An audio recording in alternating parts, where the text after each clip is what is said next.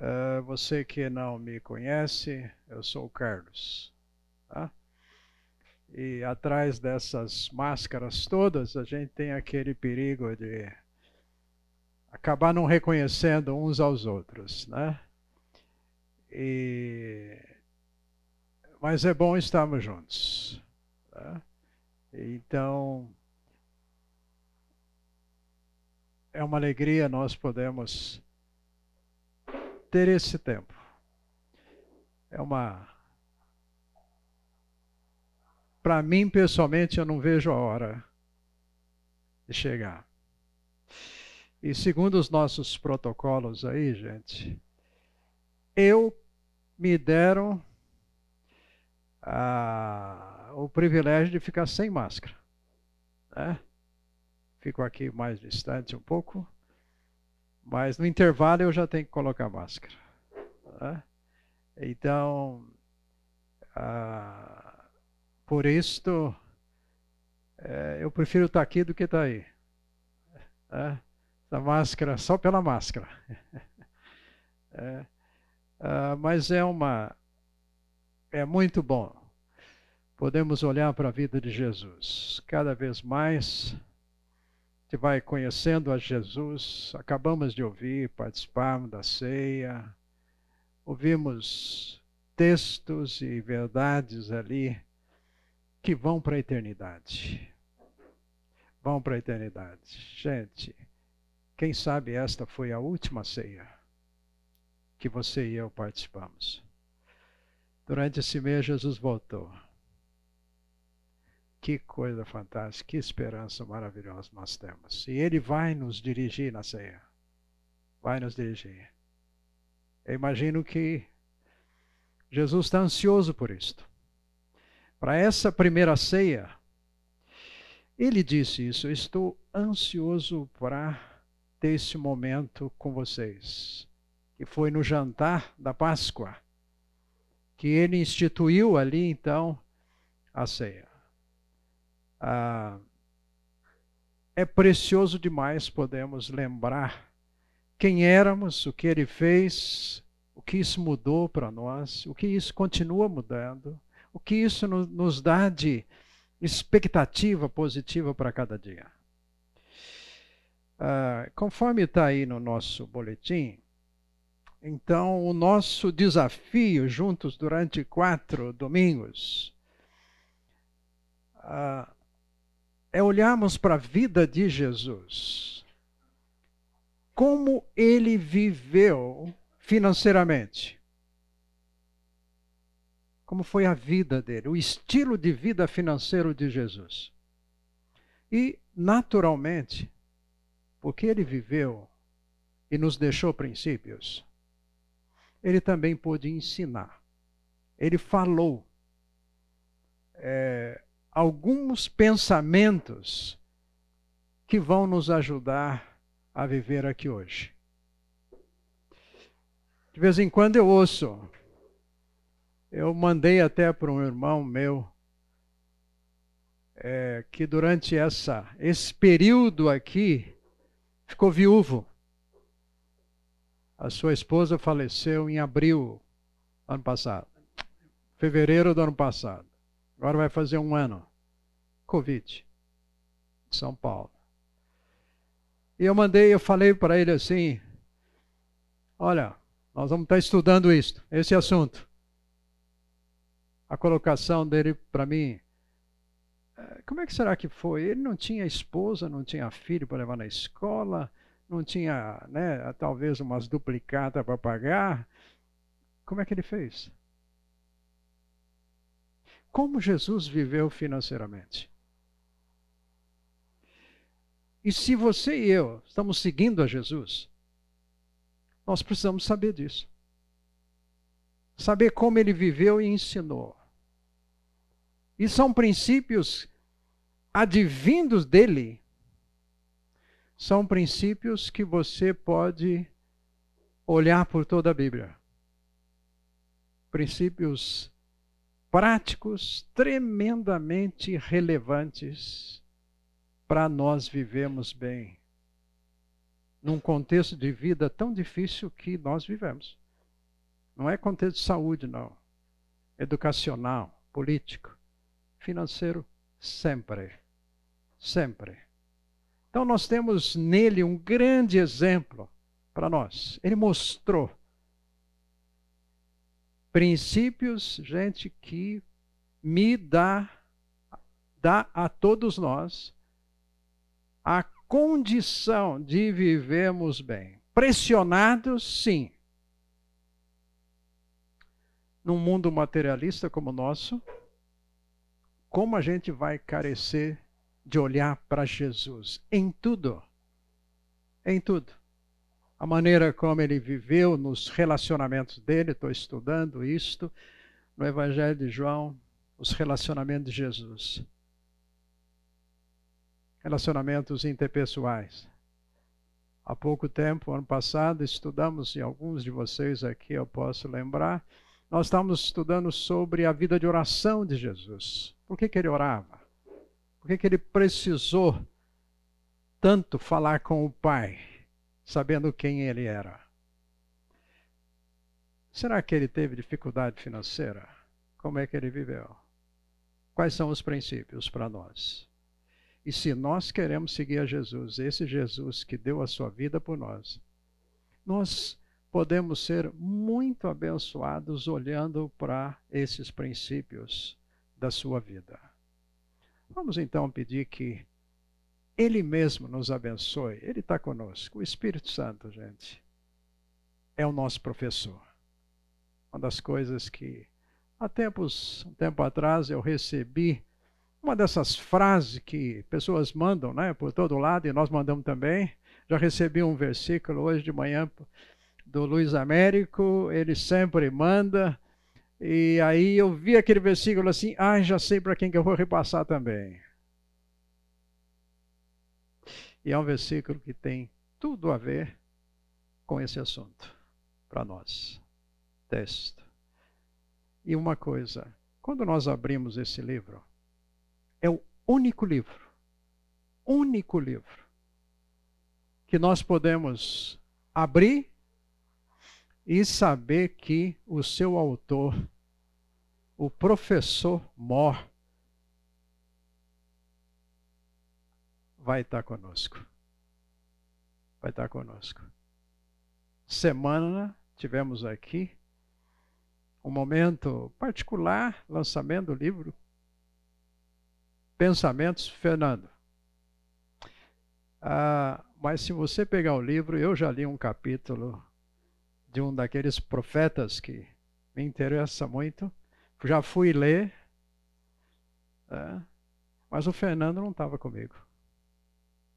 Eu não pude levar o Fernando lá para casa, para minha sala lá para eu ler. Mas quando a gente lê esse, podemos contar com o Espírito Santo conosco. Vamos agradecê-lo por isto? Ah? Vamos dizer ao Senhor muito obrigado. Adalberto, agradeça ao Senhor por esse privilégio de sermos ministrados por Jesus nesse momento.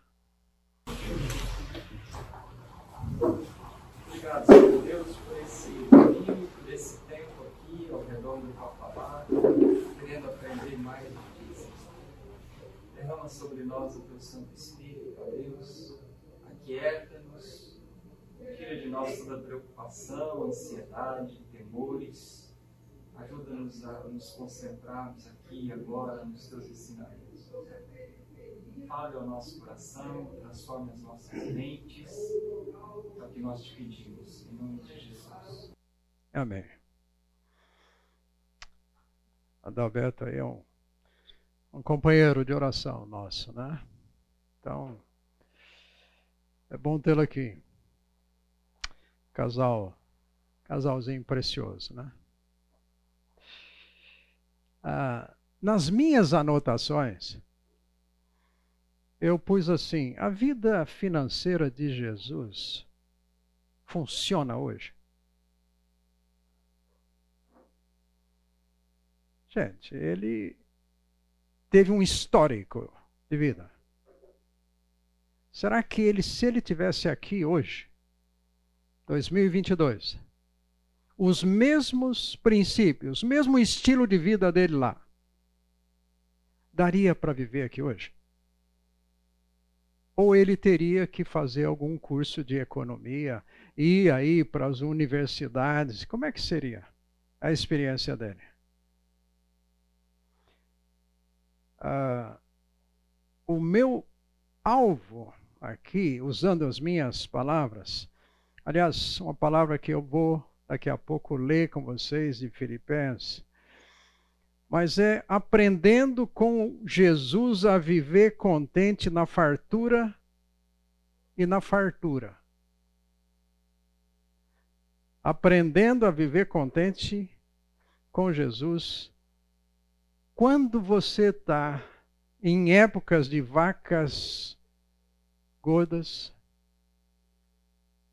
e também na época das vacas magras é na época da fartura, sabe? É aquele R puxado, assim, quando farta tudo. Né? É a fartura quando temos e a fartura quando não temos. É aprender a conviver nessas situações.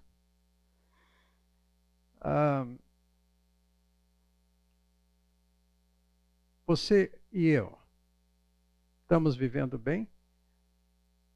com os recursos que temos? Ou estamos vivendo mal? Uma perguntinha difícil. Quanto que eu preciso para viver? Quanto que eu preciso para viver bem? Quanto que você de fato precisa ter de salário?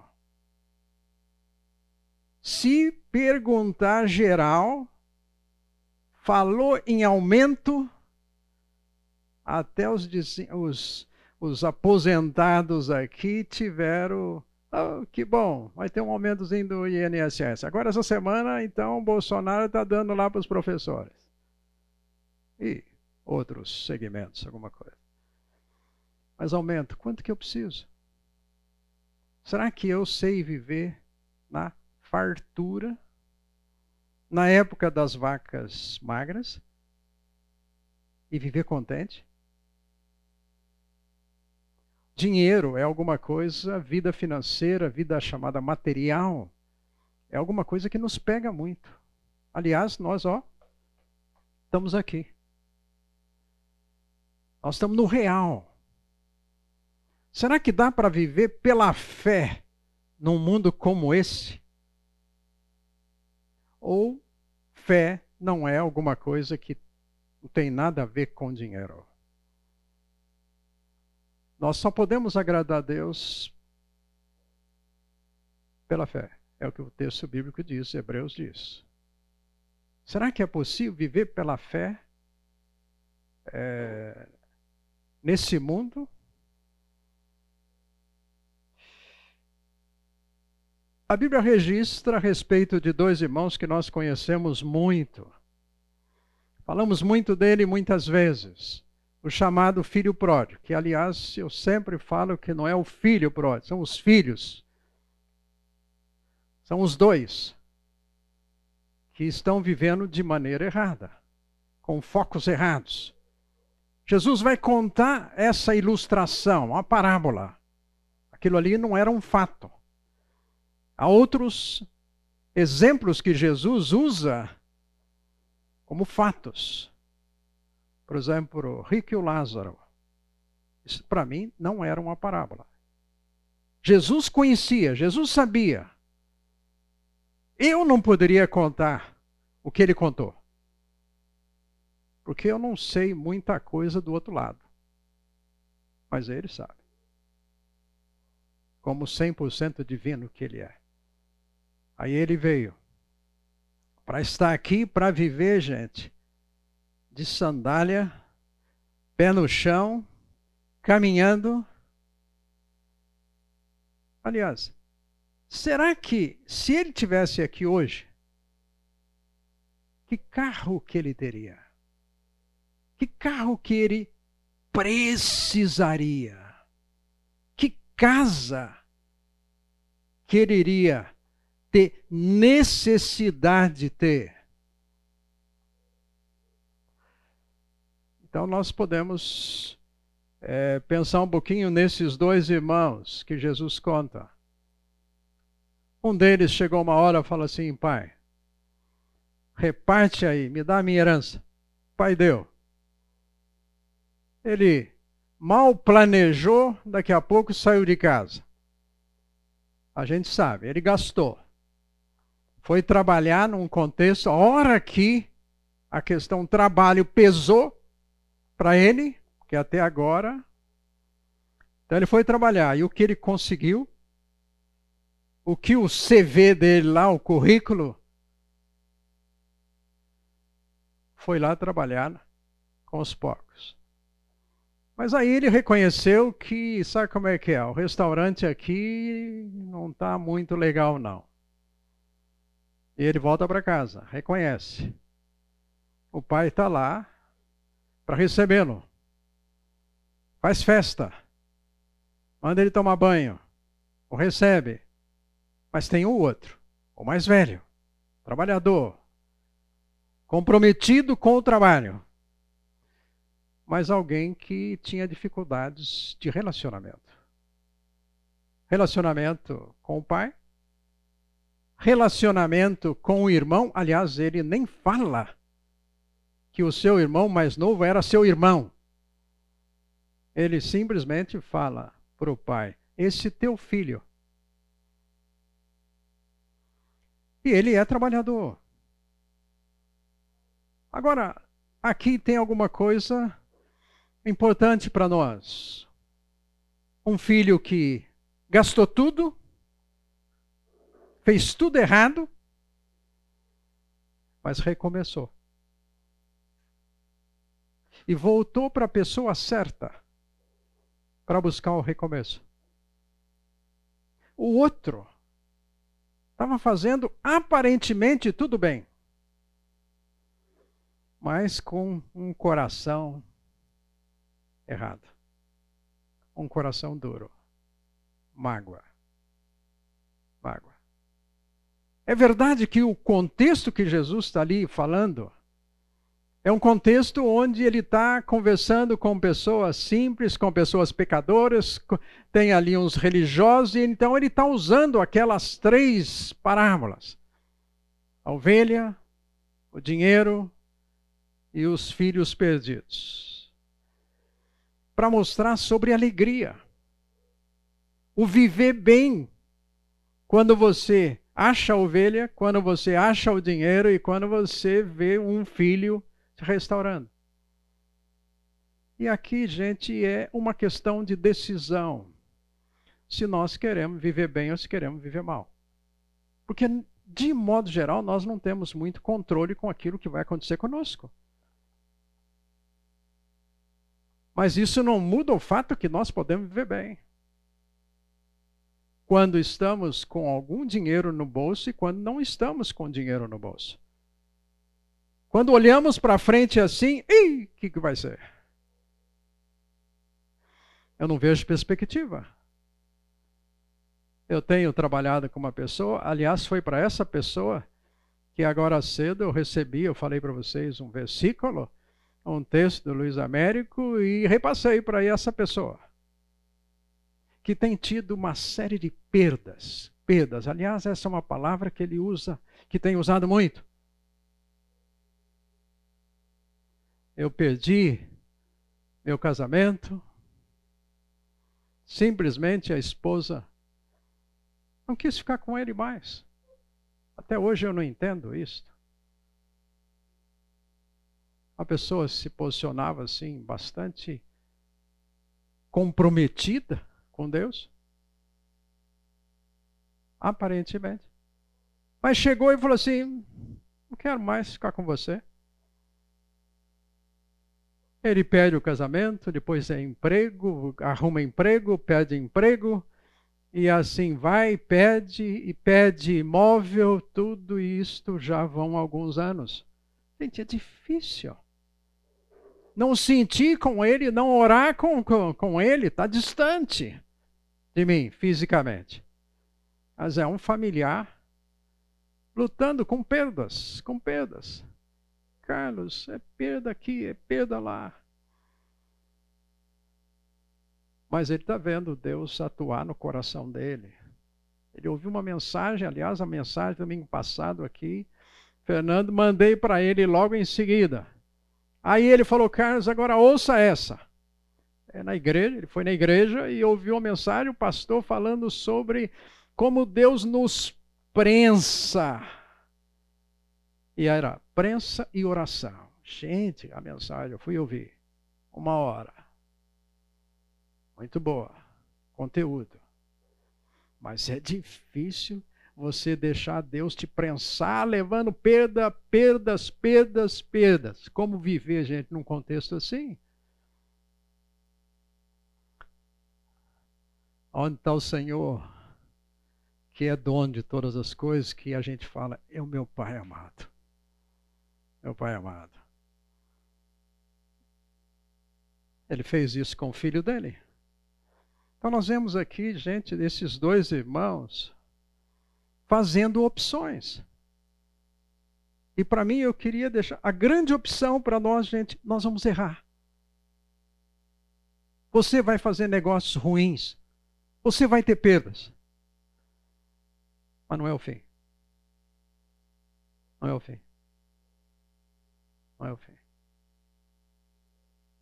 É importante nós recomeçarmos.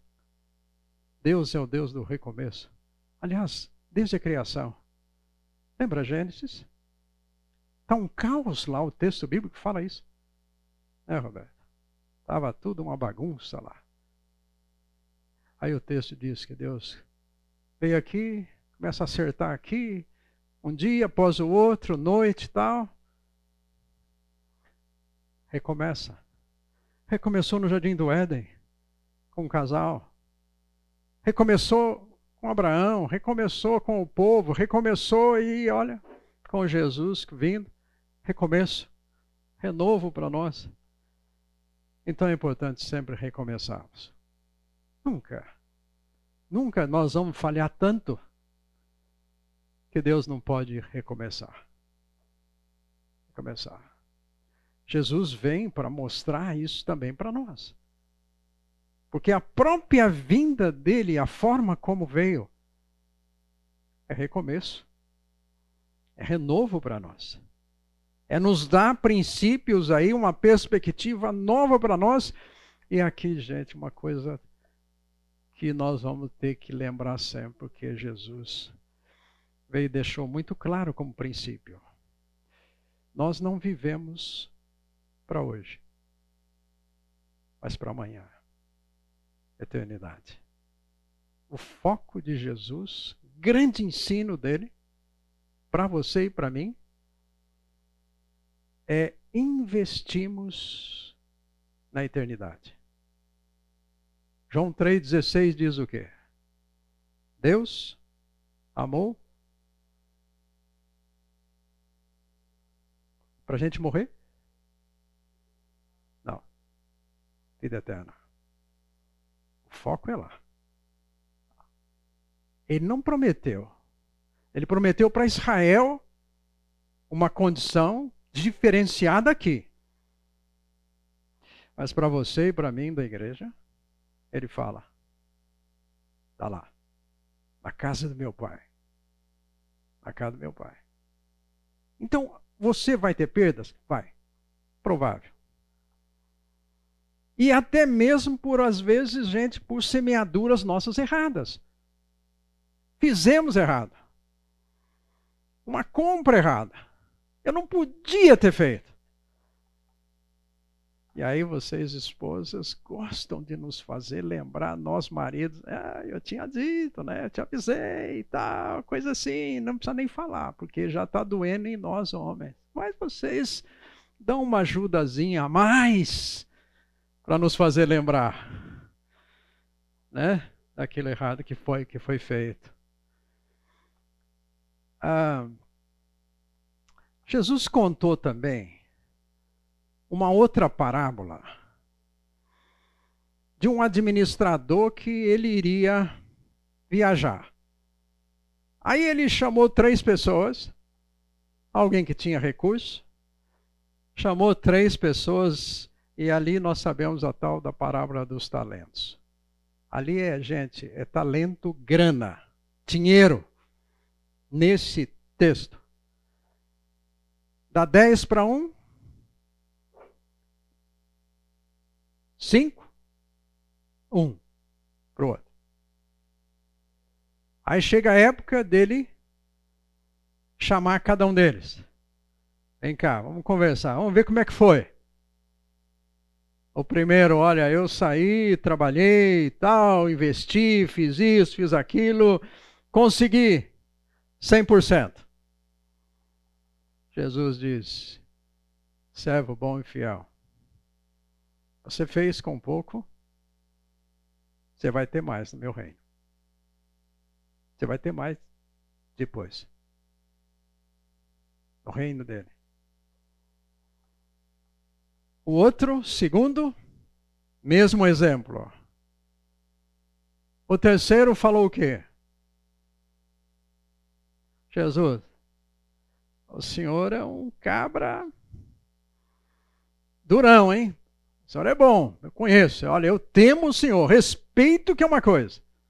Por isto, eu até não fiz nada com o dinheiro, mas não deixei ninguém pegar. Viu? Ladrão nenhum pegou e eu guardei ele muito bem.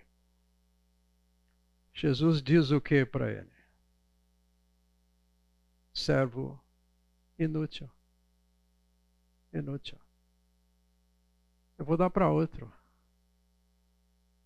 Ah, ah, queria lembrar o seguinte aqui nesse texto importante para nós isto. A maneira como Deus, a maneira como o Pai, a maneira como Jesus vai tratar com você e comigo, com nós, será diferente. Para uns ele vai dar 10, para outros ele vai dar 5, para outros ele vai dar 1. Gente, isso é tão importante para evitar qualquer tipo de comparação. Eu não preciso comparar com nenhum dos meus irmãos. Eu, irmãos, eu, somos em sete casa. Há diferenças econômicas entre os sete. Agora, puxa vida, Deus, o Senhor deu mais para ele do que para mim.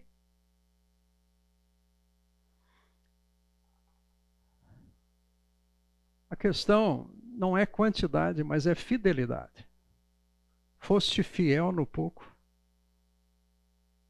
Então não compare com ninguém. Não olhe para o estacionamento aqui e veja assim: oh, aquele irmão lá está na bênção. O dia que eu tiver o carro que o Isaac tem, aí eu vou ser um pouquinho mais feliz. Gente, o que Deus deu para o Isaac, o que Deus tirou da vida do Isaac, as perdas, ganhos. Não é para a gente ficar fazendo comparação. E muito menos, gente, resultados. Os resultados vão ser diferentes. A preocupação do fato de Jesus como Senhor dos Senhores, dono de tudo, não é com quanto dinheiro eu vou levar para ele. Falar, olha aqui, ó, eu consegui mas é fidelidade naquilo que ele me deu para fazer, o quanto que ele me deu. Se ele me deu pouco, gente, é importante que eu seja fiel no pouco. Não é fiel pensar assim, não, o dia que eu tiver melhor de vida. Gente, não espere por isso. A fidelidade não depende de quanto, depende do meu coração. Hoje, com o pouco que Deus trata conosco. E Deus trata diferente. Não será igual. Ah, ah,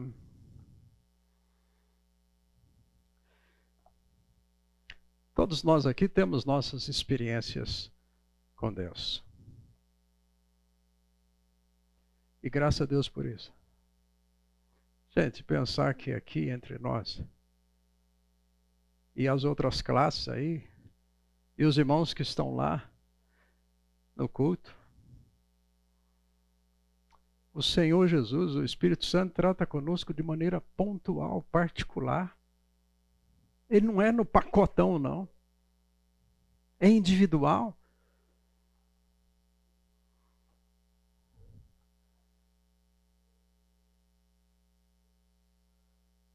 Mais ou menos 20, 21, talvez 22 anos atrás.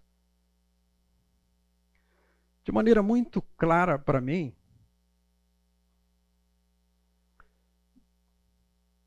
Deus falou assim para mim: Eu vou tratar com você daqui para frente, dia a dia. Dia a dia. Agora, esse é um princípio que Jesus deixou. Está lá na oração do Pai Nosso, está no, no, em Mateus, no Sermão do Monte, a gente vive cada dia. Aliás, Deus faz isso desde a criação. Ele trabalhou um dia após o outro. Ele não precisava nada disso. Até o texto é enfático ali, tarde de manhã, primeiro dia, segundo dia, é, enfim, ele até chegou no sétimo e ele falou assim: Puxa, mas estou tão cansado que eu preciso descansar. A gente sabe que ele não precisava descansar. Ele, a sua obra teve começo, meio e fim. Ele concluiu. Quem precisa de descanso somos nós. Em todos os sentidos, nós precisamos de descanso, descansar nele, porque ele é o nosso descanso. Jesus fala disso. Vinde, ó, vem aqui. Você que está cansado, vem aqui comigo. Eu sou manso e humilde de coração. Descansa. E a gente luta com esse tipo de coisa, com ansiedade, com medo do como vai ser, o amanhã, como foi comigo, e agora meus filhos, meus netos. Eu estou com uma neta lá no Canadá, gente. Foi para lá semana passada. E o avô aqui estava sem notícias um pouco, e eu, né, aquele negócio bate, ai, ai, ai. Aí depois eu fico sabendo das notícias, era completamente diferente do que eu estava pensando com relação à viagem e tal. E meu filho, ô oh, pai, me desculpe, eu, eu não falei tudo. Mas a ansiedade vem. Vê a neta, 17 anos, lá naquela geladeira do Canadá. Ansiedade. Nós somos assim. Ah, Deus quer de nós, irmãos, o descanso. E fazem 21 anos, ou 22, não sei, né? Que Deus está tratando comigo dia a dia. Vou dizer para vocês, são anos sem salário fixo. Mas Deus tem feito uns negócios, só Ele. Tem glória para mim? Não. Deus acabou de fazer semana passada um milagre na minha vida. Milagre, para mim é milagre. Está com 69 anos, vê o que Deus fez? Faz 20, todo esse tempo, eu fiquei sem plano médico. E num contexto de vida como o nosso, parece que a coisa mais natural é a gente ter um plano médico. Precisa ter um plano médico. E Deus foi cuidando de mim, tem cuidado. Tem erro médico comigo também, esse olho aqui, né? Foi. Fui botar uma lente de catarata aqui. Não, ô, ô Carlos, tem 3% só de não dar certo. Vocês sabem que eu caí nos 3%, né? Mas estou enxergando aqui já. Estou vendo vocês, tudo direitinho, a cor da roupa, está tudo normal. Quase normal. Né?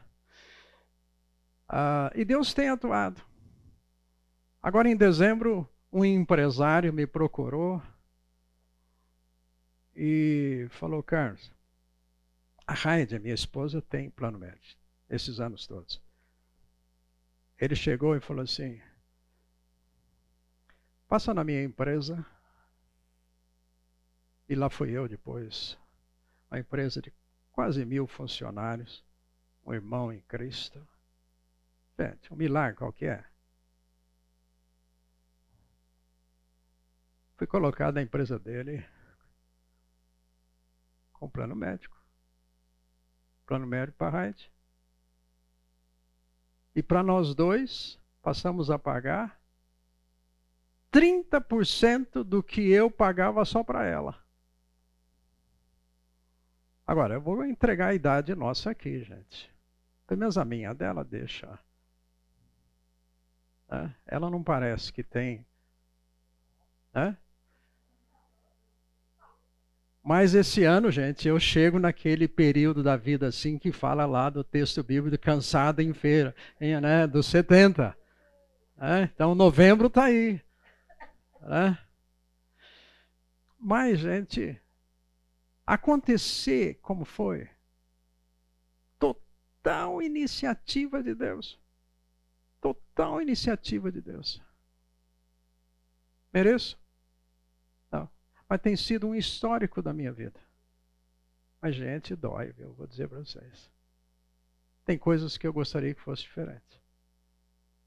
Tem sido um exercício de descansar, de luta interior, de medo, de receio, de sangue frio, né? de suar e Deus fazendo, usando pessoas e situações, gente, que eu louvo ao Senhor por isso. Uma pessoa chegou para mim nesse tempo, isso foi há 12 anos atrás, mais ou menos. 12, ah, por aí, sei.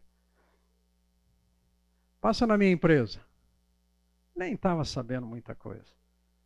Falou: aqui tem uma chave, aquele carro ali é seu. Gente, eu tinha carro, só que o que ele está me dando era melhor. 15 dias depois aconteceu algo semelhante, só que foi com um apartamento. O proprietário levou a Raidiel lá, um apartamento. Não tinha nada dentro, gente. Nada.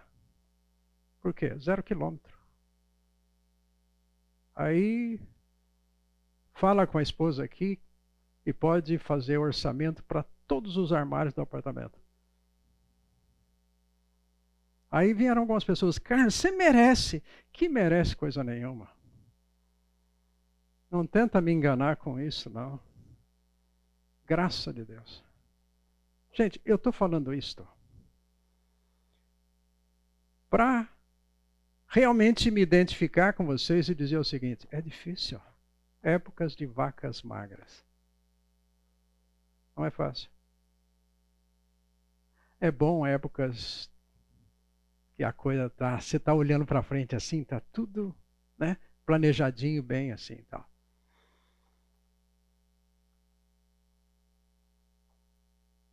O que o Senhor quer de nós? Resultado ou fidelidade? Tira de você o peso. Não ponha nas suas costas o peso. Que você tem que ganhar dinheiro. E o sucesso de uma pessoa está nisto. Sucesso para Deus. Deus quer que eu seja rico. Hum, não pensa nisso. Tira isso de você. Tira. Deixa Deus fazer coisas na sua vida que você nem menos espera. Qual foi a frase, Adalberto, que você mandou para mim antes de ontem? De um relatório que a gente estava conversando. Ele pôs assim: Deus mais uma vez tirou água de pedra. Gente, é, é, viver com o Senhor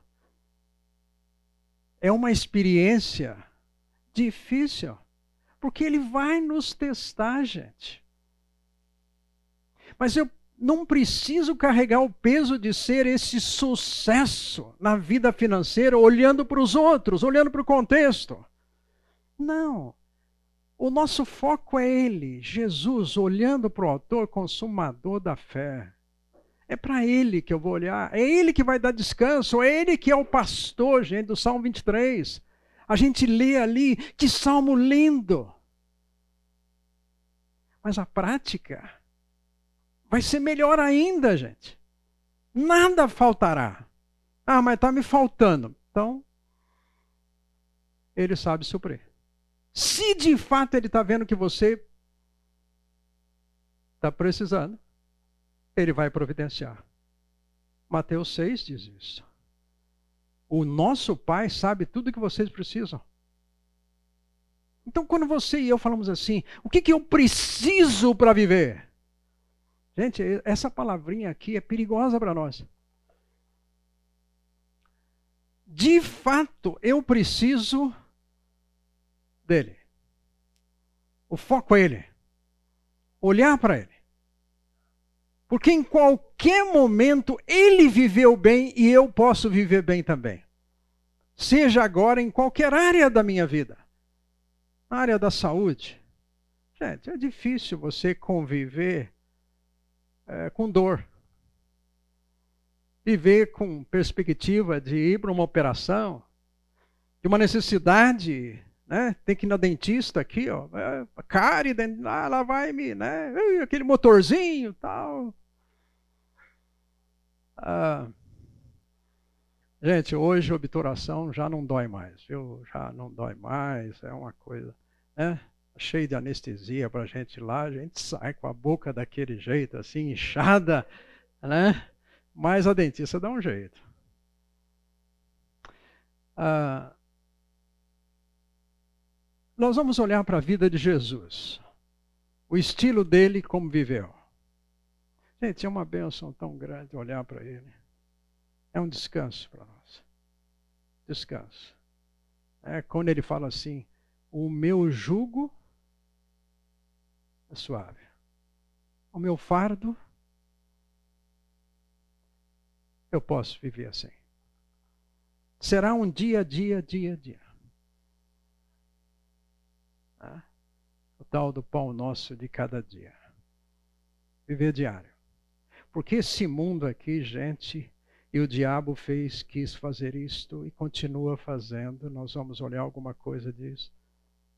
Para que você Foque a sua vida nos resultados materiais. Pensando que, olha, você não sabe a bênção que eu tive. Comprei um carro novo. Será bênção? Ou vai me desfocar? Pode ser, pode não ser. Ah.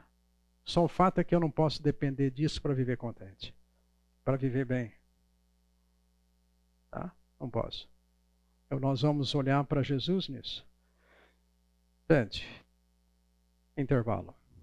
Eu compartilhei com vocês da maneira como Deus tá aí, tem atuado esses anos na minha vida. Gente, por favor, eu não fiquei em casa uh, sem fazer nada, tá? É, temos feito naturalmente várias coisas e temos sido abençoados por irmãos, oportunidades, é, enfim, sempre na dependência de Deus, tá? Eu fiz vendas, ah, fiz com a minha esposa.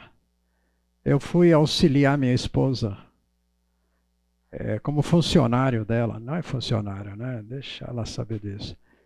É, em casa e fora. Minha esposa é paisagista.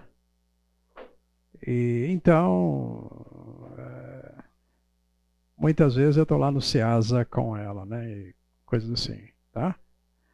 É, então, não só no o que Deus falou comigo, como eu disse a você, esse é um princípio dele para todo mundo de viver cada dia na dependência dele.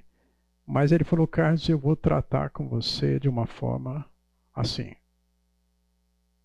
Eu não tinha visão aonde isso ia chegar. Né? E Deus continua fazendo as coisas dele. Ah, todos nós aqui precisamos, na nossa vida, de exemplos. Exemplos são importantes. Nós gostamos de ouvir algumas histórias, principalmente naquelas áreas onde nós temos mais afinidade. Você vê uma reportagem aí no noticiário e você pode ser chamado mais atenção. Ah, peraí, isso me interessa. Áreas afins Uh, Jesus é um grande exemplo para nós. Antes de entrar propriamente nos exemplos de Jesus, da vida dele, hoje, eu quero relembrar, gente, aqui algumas vidas históricas dentro da Bíblia. Lembranças para nós. O Fábio falou sobre a gente lembrar. Então vamos relembrar algumas dessas histórias. E o que eu quero fazer com isto, com essas lembranças e depois olhando aí para a vida de Jesus, é o seguinte: Deus quer fazer história, Deus faz história, Deus tem uma história através da sua história de vida, da vida de cada um de nós. Gente, isso é importante. As histórias são diferentes, mas o Deus é o mesmo. Ele vai usar você. Você é útil demais para Ele. Ele não criou você, salvou você, colocou o Espírito Santo em você, lhe dá uma, uma convivência como família de Deus, igreja, da família é, física, né? Tudo uh, eh, para nada, para fazer você simplesmente sofrer. Não. O plano dele é o dele, é superior, é soberano, mas ele usa você e eu. Você é útil. Tá? Então, na nossa relação com Deus não tem aposentadoria, nem no serviço para Ele. Agora eu quero viver o resto da vida assim e tal. Né? Não. Se disponha. Senhor, conta comigo aí. Eu sou servo que eu quero ser útil. Me oriente. E Deus muda as situações. Deus está mudando uma situação da vida aqui do Isaac apresentando né, um desafio novo para ele, em termos de empresa, trabalho, com essa área do nosso dia a dia. Ah, é importante, gente, lembrarmos que na história bíblica tem épocas diferentes, mas o ser humano é o mesmo. Ah, não tem novidade em termos de pecado, gente. O que nós temos só hoje é uma mídia muito mais aí, né, que expande muito mais tudo que acontece. Mas eu queria lembrar para vocês o seguinte: Adão e Eva, como é que foi a vida financeira deles? Tinham tudo. Tudo. Mas qual foi o problema financeiro deles? O guru deles, que eles acabaram, o conselheiro, a serpente, falou para eles, eles o seguinte: só mais um pouquinho. Vocês estão precisando só mais um pouquinho. Não foi muito. Se vocês. E aqui entra aquela conversa toda ali mas o fato é que eles sentiram, parece que precisavam de algo mais que talvez Deus estava ali como que escondendo. Gente, esse é um perigo para nós.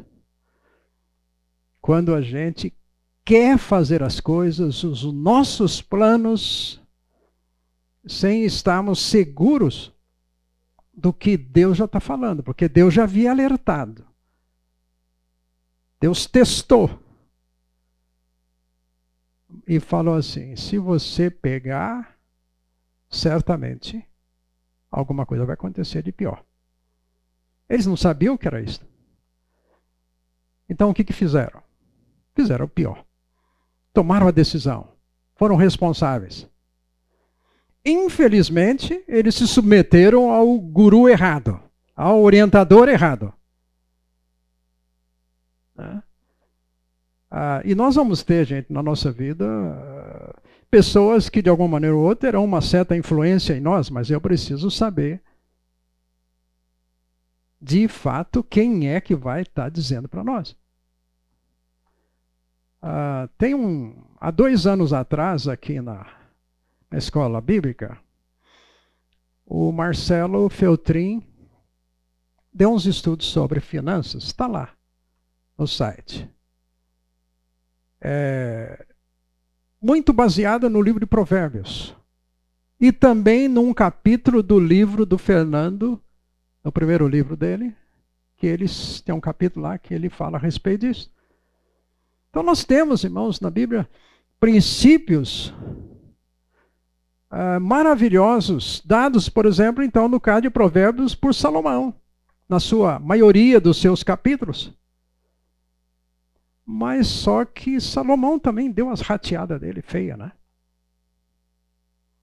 Os princípios vão estar aí para nós. A questão é se realmente nós queremos praticá-los. Então é uma decisão nossa. E assim foi com Adão e Eva. A quem eles vão dar ouvidos? Salmo 1 diz o quê? Bem-aventurado quem não anda no conselho né, de certas pessoas, mas segue os princípios da lei do Senhor. Esse, enquanto até a hora que passar o aperto, vier seca, ele ainda continua dando frutos. Porque ele não dá frutos simplesmente porque ele tem dinheiro, mas é porque ele tem uma relação ali com o Senhor. Gente, o que nos sustenta, de fato, nós precisamos aprender muito isso. O que nos sustenta é a nossa relação com o Senhor. É o Salmo 23, 1. O Senhor é o meu e nada. Nada. Então, essa relação, ele precisa ensinar para o Carlos. E a maioria das vezes, gente, é no momento da dor, do sofrimento, da falta. Estava tudo bom para Adão e Eva. Mas eles deram um passinho a mais, conscientes da decisão deles. Resultado: inclusive para trabalhar ficou mais difícil. Deus chegou depois nas conversas falou assim: agora vai aparecer o, né, aí urtiga, vai aparecer espinho, olha, no suor do rosto, porque antes parece que a coisa estava mais leve, gente. Pescar estava muito mais fácil lá para Adão. É? A vidinha dele lá de saia, Eva, vai para o shopping, volta, não sei o quê. Gente, estava tudo ali, ó, à disposição. Mas eu preciso só mais um pouquinho. Cuidado com o quê? Gente, cuidado consigo mesmo, comigo mesmo, meu coração. É claro, gente. O meu coração deseja um aumento de salário um pouquinho mais, porque se eu tiver um pouquinho mais, eu vou fazer isto, eu vou tal, tal. Gente, a nossa dependência, de fato, tem que ser daquilo que a palavra fala para nós. Não coma, porque certamente não vai ser legal. Não vai ter resultado. Então eu posso viver bem no pouco. É uma questão de decisão. Não é que eu vou ficar acomodado. Vai ter sempre esse equilíbrio da atuação de Deus sobrenatural, do nosso Pai, e ele fala assim: Carlos, eu te fiz com duas pernas. Anda. Com cabeça. Pensa. Com mãos. Enfim. É aquele lado dele e o nosso. O equilíbrio. Equilíbrio. Mas nós vamos dar rateada, gente. E ele sabe, então, inclusive endireitar as coisas. Botar coisa no trilho. Ele sabe. E essa relação, então, é uma relação que vai ser de confiança da, no, da nossa parte, nessa dependência. Ah, vocês já ouviram falar de Jó? Jó, talvez, né? A gente pega esse personagem bíblico, gente, ele viveu sim. O Novo Testamento fala de Jó. Ah, talvez aqui até antes do que foi a história de Abraão. Por uma série de motivos do texto que acontece. Jó, alguém que o texto bíblico diz, Deus fala muito bem a respeito dele, até para o diabo. O diabo um dia foi fazer visita lá, não é? Né? Chegou diante de Deus e falou assim: Deus, né? queria mexer com o Jó. Deus fala: olha, o cara é bom. O cara é ponta firme comigo. A família dele, olha, uma família linda. Inclusive, ele está indo muito bem. E quando tem as colheitas, sabe aquele momento assim de, né, que o dinheiro chega assim, aquele momento, ele reuniu os filhos e, e filhos, vamos orar. E tinha um momento de culto, de holocausto, onde ele chamava a atenção dos filhos, dizendo o seguinte: olha, vocês ganharam bem. Colheita foi boa. Não coloca o coração nisso. Foi Deus que deu. Gente, o cara era bom. E aí a gente sabe que o diabo chegou lá e mexeu a tal ponto, gente, ele perde tudo. Ele perdeu todas as empresas dele. Todos os diretores que ele tinha, gente, os filhos, morreram todos. Imagine para você aqui que é mãe. Perder todos os filhos num, numa pancada só. E olha, gente, dez filhos. Não é brincadeira. Aí vem a doença ainda, porque o Jó reage de maneira positiva. E vem a enfermidade. E, de novo, Jó, Deus deu, Deus tirou, vamos adorá-lo. Só que o Jó não sabe do que estava acontecendo aqui em cima, nas chamadas regiões celestiais. Ele não tem consciência disso. Ele vai passar a saber mais tarde. Mas ainda, gente, o diabo foi embora. Mas ele mandou uns conselheiros lá. Três amigos. E os amigos chegam, ficaram com Jó, gente, uma semana. Três. Uma semana vendo Jó, ninguém conseguia falar nada.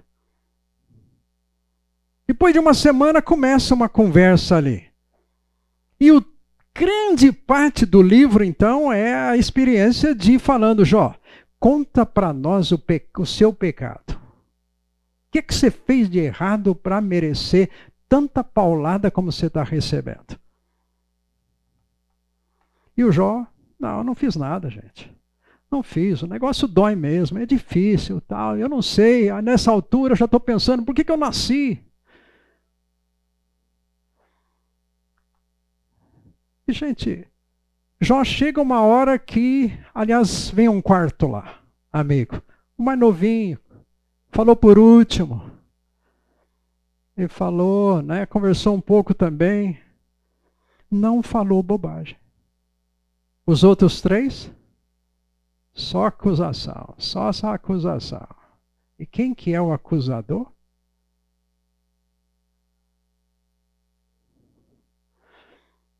Agora, eram teólogos daquele assim, causa e efeito.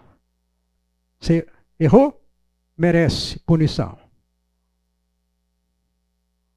Deus só trabalha sem graça. Deus é juiz é o, é o irmão mais velho lá do pródigo. Sem graça. É o profeta Jonas. Profeta sem graça. Só que é punição de Deus contra os ninivitas. E aí, gente, Deus vem conversar com. Depois, lá no capítulo gente, 38. Olha, quase o livro inteiro. Deus quieto. Aí Deus fala assim: Jó, vamos conversar um pouquinho. E Deus faz quase 100 perguntas para Jó. E cada pergunta que Deus fazia, o Jó abaixava um pouquinho. Hum, peraí, pegou agora. Hum, pegou. Não tenho resposta. Não tenho resposta. Não tenho resposta. Ele quieto. Não tinha o que falar. E aí a gente sabe texto muito usado lá de Jó 42, quando ele fala: Senhor, eu sei quem Tudo pode, nenhum dos teus planos pode ser frustrado. Eu me humilho, eu reconheço que eu estava. E, gente, eu acho que o Jó errou muito pouco. Muito pouco. Do meu ponto de vista. Você tendo três pessoas ali, ó, martelando a sua cabeça, martelando o tempo todo. O Jó entrou em defesa pessoal. E falou: gente, vocês não sabem como é difícil perder dez filhos. E ainda aqui eu estou com a minha esposa querendo que eu chute o balde para tudo. E olha aqui, olha a minha situação, né, as feridas.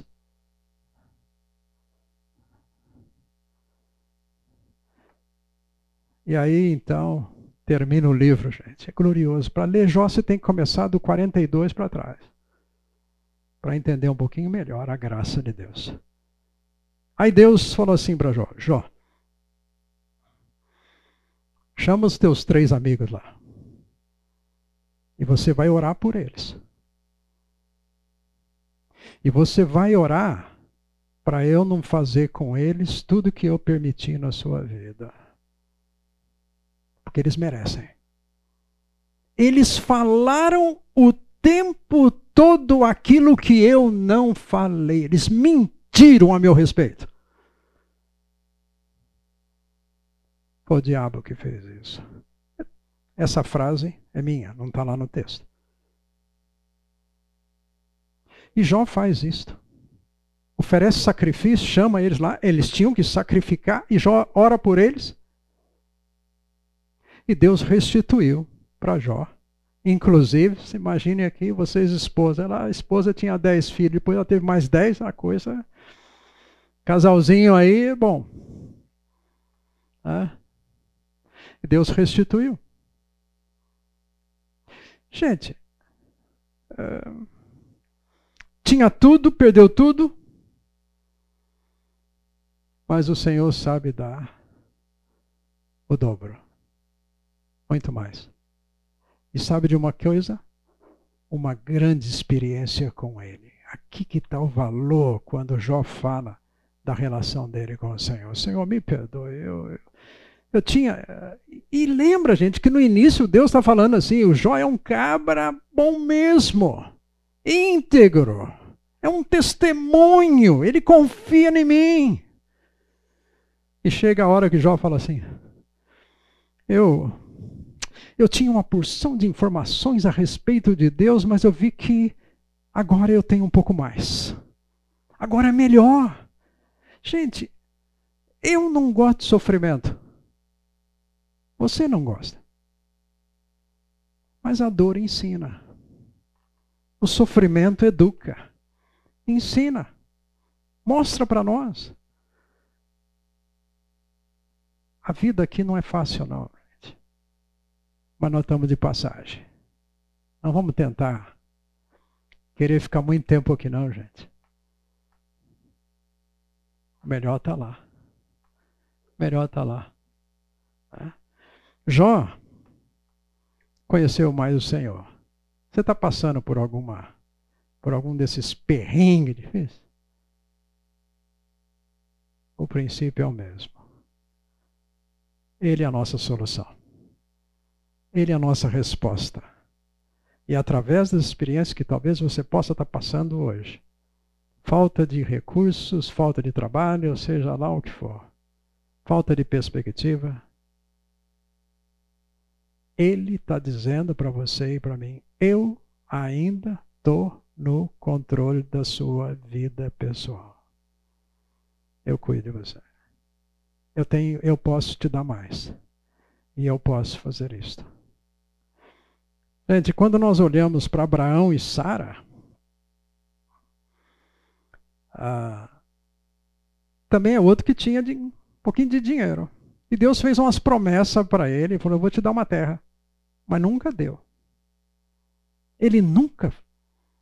Ele andou. Aliás, Deus, quando no momento que ele teve lá que optar entre ele e o sobrinho Loki, ele não devia ter levado com ele que deu muita dor de cabeça para ele, mas Deus desde o começo falou: não leva, mas então ele levou.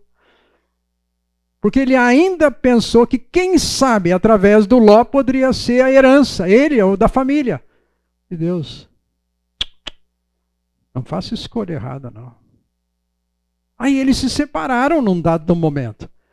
Aí Deus chegou para Abraão: Abraão, anda um pouco pela terra que eu vou te dar para você e para a descendência. Gente, Deus deu a terra quantos anos depois?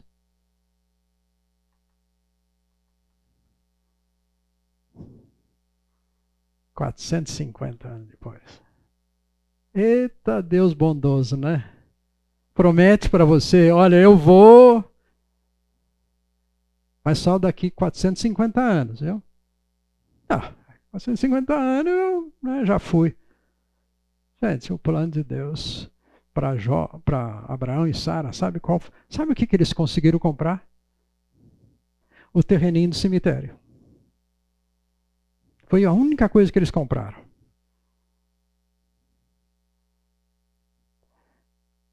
Mas Deus falou: ó, não é para só para agora. Para agora. Mas é interessante que em Hebreus fala a respeito de Abraão e Sara. E fala que ele aprendeu que o foco da vida dele é lá, não aqui. Ele teve seca na vida dele, gente. Ele foi para o Egito, foi lá para tentar resolver uma porção de coisas. Aí ele comprou uma empregada lá, né, que é Agar, que depois deu, a gente sabe, aquela situação toda com Agar. Né? Uma oferta como ele recebe, por quê? Porque talvez através da Agar poderia ter o primogênito, que iria herdar a cabeça dele. Um dia ele falou para Deus: Não, Deus, eu acho que é o Eliezer, o meu mordomo aqui. Deus falou: Não. Mas, gente, não é fácil ficar esperando. Quando Abraão e Sara chegam na terra, que vieram lá de U, passaram por Arã, anos na caminhada ali, gente ah, ele está com 75 anos e Deus está falando para ele ainda: olha, eu vou dar, mas dá, vou dar. Até a Sara, de vez em quando, saía por trás lá, dava uma risadinha assim. Ah. O anjo não dá risada, não. Ah. E ele vai ter Isaac, gente. Ele tem 100 anos. Esperar 25 anos, gente. É fácil? Nem 25 dias para nós é fácil. Nem 25 horas. Nós queremos um pai meio Papai Noel. A gente fala e ele vem correndo. Gente, não precisa nem existir fé, que é fundamental para a nossa vida. Então, eles tiveram dificuldades. Isaac teve dificuldades. Isaac, a gente, o casamento dele é uma novela, naquela coisa assim linda. Com a Rebeca. Aí Deus só dá a mulher grávida lá, gente. A Sara, a mulher é, estéreo. A Sara era estéreo, a Rebeca era estéreo. A Raquel do Jacó, que era a princesinha dele lá, era estéreo. Eita Deus, hein? E Deus fala assim: eu vou te dar uma descendência que vocês não vão nem conseguir contar. Mas dá problema, né? Aliás, tem muito, teve muitos casos disso na Bíblia. João Batista nasceu de uma relação assim que os pais já estavam mais para lá do que para cá. Estéreo. Teve muitas situações. Ana Mistério. O filho veio fruto de oração. Limitações para nós, elas não são para Deus. Não são.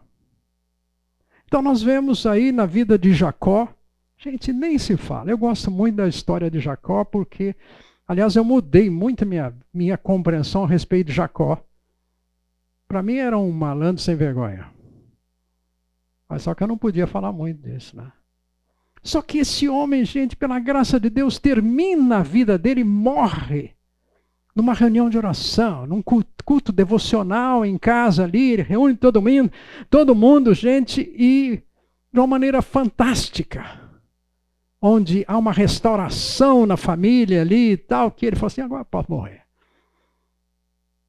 Só que ele morreu, gente, como diz isso, está lá em Hebreus 11, versículo 21. Com a mão na bengala. Que bengala? Aquele ganhou de Deus. Quando ele lutou com Deus há 60, 70 anos atrás. Gente, ele ainda tem a bengala. Deus não tirou a bengala da vida dele. Por quê? Eu quero que você ande mais devagarzinho. Você vai fazer menos besteira. Vai ser menos imprudente. Você vai depender mais de mim. Gente, bengala. Bengala é aquilo na nossa vida que é uma, às vezes, situações que parece que Deus não vai tirar. Lembra do espinho na carne de Paulo? É uma opção, gente, que nós temos. Ou nós optamos pela graça de Deus e ficamos livres das, dos problemas. A gente fala, Deus, eu não quero problema não. Afinal das contas, o Senhor é um Deus amoroso. Por que, que eu tenho dificuldade? O Senhor não sabe o que eu estou passando. Gente, nós vamos passar. Mas a promessa é a graça está conosco. Se eu não quero dificuldades, então Deus fala assim: então também é o seguinte: não tem graça. A coisa vai só na base do mérito. Então, o que, que você está fazendo? Uma chinelada, uma varada por dia por aquilo de acerto e de erro. Quero ver quem aguenta. Gente, os problemas não são agradáveis. A falta de recursos não é agradável. A época de vacas magras, gente, não é agradável. A gente não precisa ficar hum, sorrindo. Ai, que gostoso. Como é bom passar fome. Não. Dói. A gente sente. Mas a gente vai experimentar mais da graça de Deus, da intervenção de Deus nessas situações. Tá. Nós vemos esses exemplos na Bíblia. Vocês lembram de José? Deus falou assim para ele: Eu vou te dar uma empresa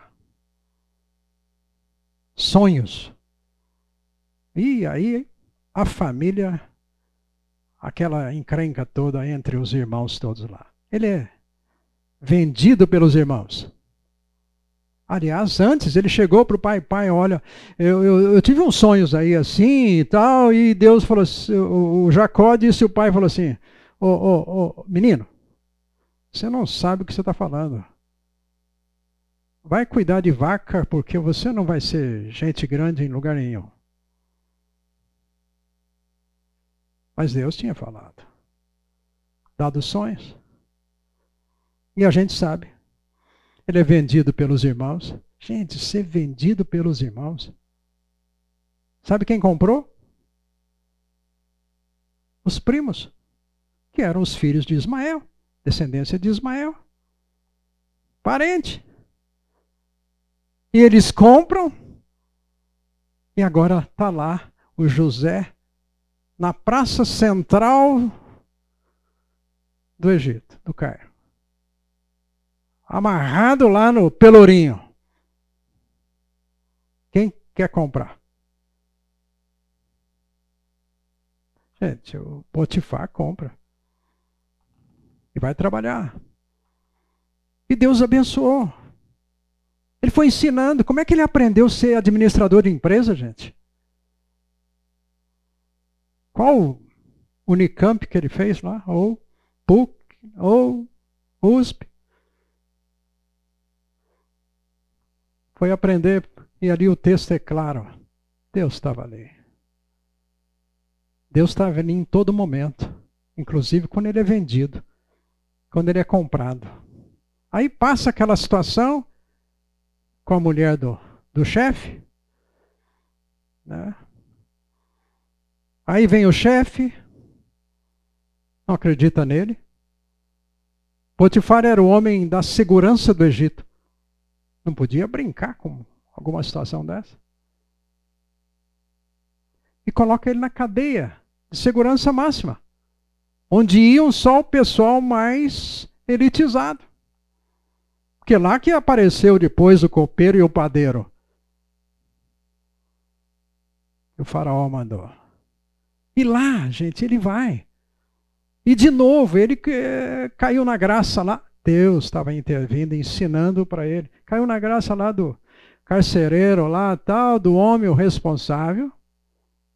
E ele então está ali administrando. E a gente sabe a história. Como de, da noite para o dia, Deus falou: chegou a hora. O faraó tem um sonho, não entende o sonho, ninguém consegue. Aí, gente, o copeiro, que tinha esquecido dele, gente, foi dois anos depois. O copeiro saiu dali, o padeiro morreu, o copeiro voltou para trabalhar com o faraó. Depois de dois anos, o cara. Uh, eu lembro agora que eu estava lá na cadeia e lá um rapazinho lá interpretou o sonho. Quem sabe? Traga ele rápido aqui. E a gente sabe, foi lá, o faraó contou. E ele diz assim: Faraó, eu sirvo um Deus que sabe dar resposta. Eu não sou a resposta. Eu não tenho a interpretação, mas ele tem. Coloca todo o peso da honra, do reconhecimento, do senhorio no lugar certo, na pessoa certa.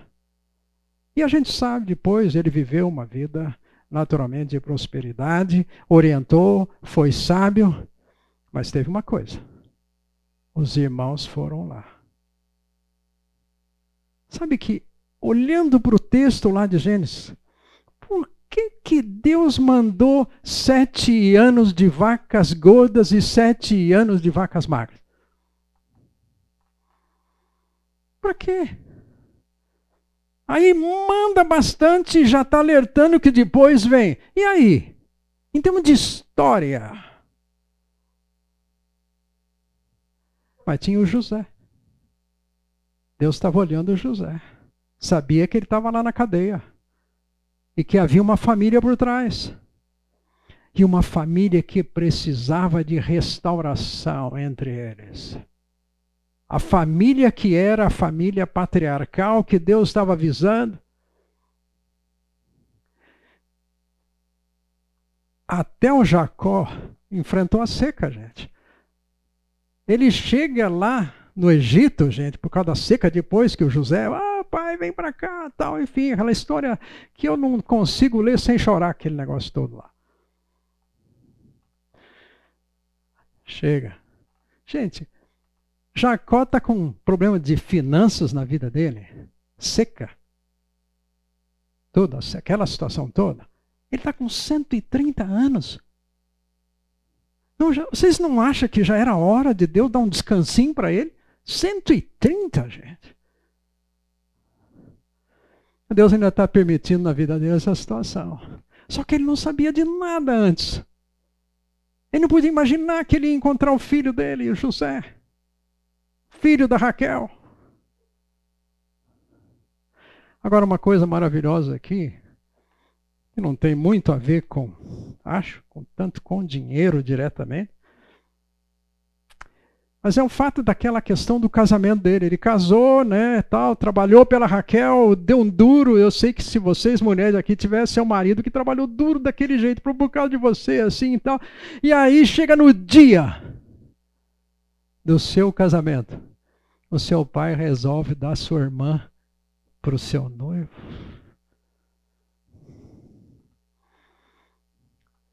Sogro mentiroso enganador também, enganou o salário do Jacó por dez vezes, está o texto. Mas Jacó disse: Eu aprendi o seguinte: que Deus estava por cima e não deixou que eu passasse apertado, mesmo que Labão me enganou, meu chefe me enganou por dez vezes sobre meu salário. E aí ele dormiu com a Lia. Gente, eu acho que esse negócio de casar com quatro, assim, já numa semana leva quatro, é, a gente, culturalmente, até que a gente tem certa dificuldade de aceitar esse negócio. Né? Como é que Deus deixou isso? E nota que você vai ver no texto lá que a Lia era rejeitada. Era aquela que visivelmente tinha um problema físico. No rosto. Texto traz a ideia, alguma coisa nos olhos. Então ela não era lá essas coisas assim, não. Por que, que Deus permitiu isso na vida do Jacó? É interessante que a Raquel, o problema dela não era na vista. Coração. Era a princesinha bonitinha. Mas, gente, olha, estudando a vida da Lia, é fantástico ver o que Deus fez com essa mulher. O texto lá mostra o seguinte: sempre que Deus viu o que Jacó estava fazendo com a Lia de rejeição, eu vou fazê-la próspera. E eu vou citar aqui, gente.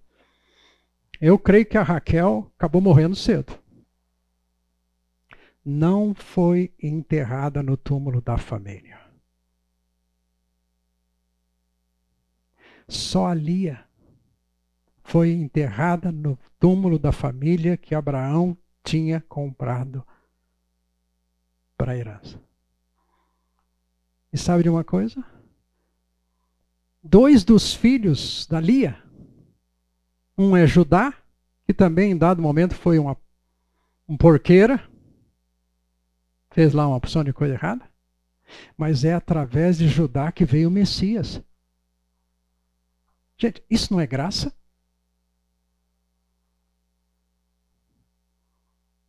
E é através da Lia, sabe? Ela teve um filho chamado Levi. Quem foi Levi na história de Israel?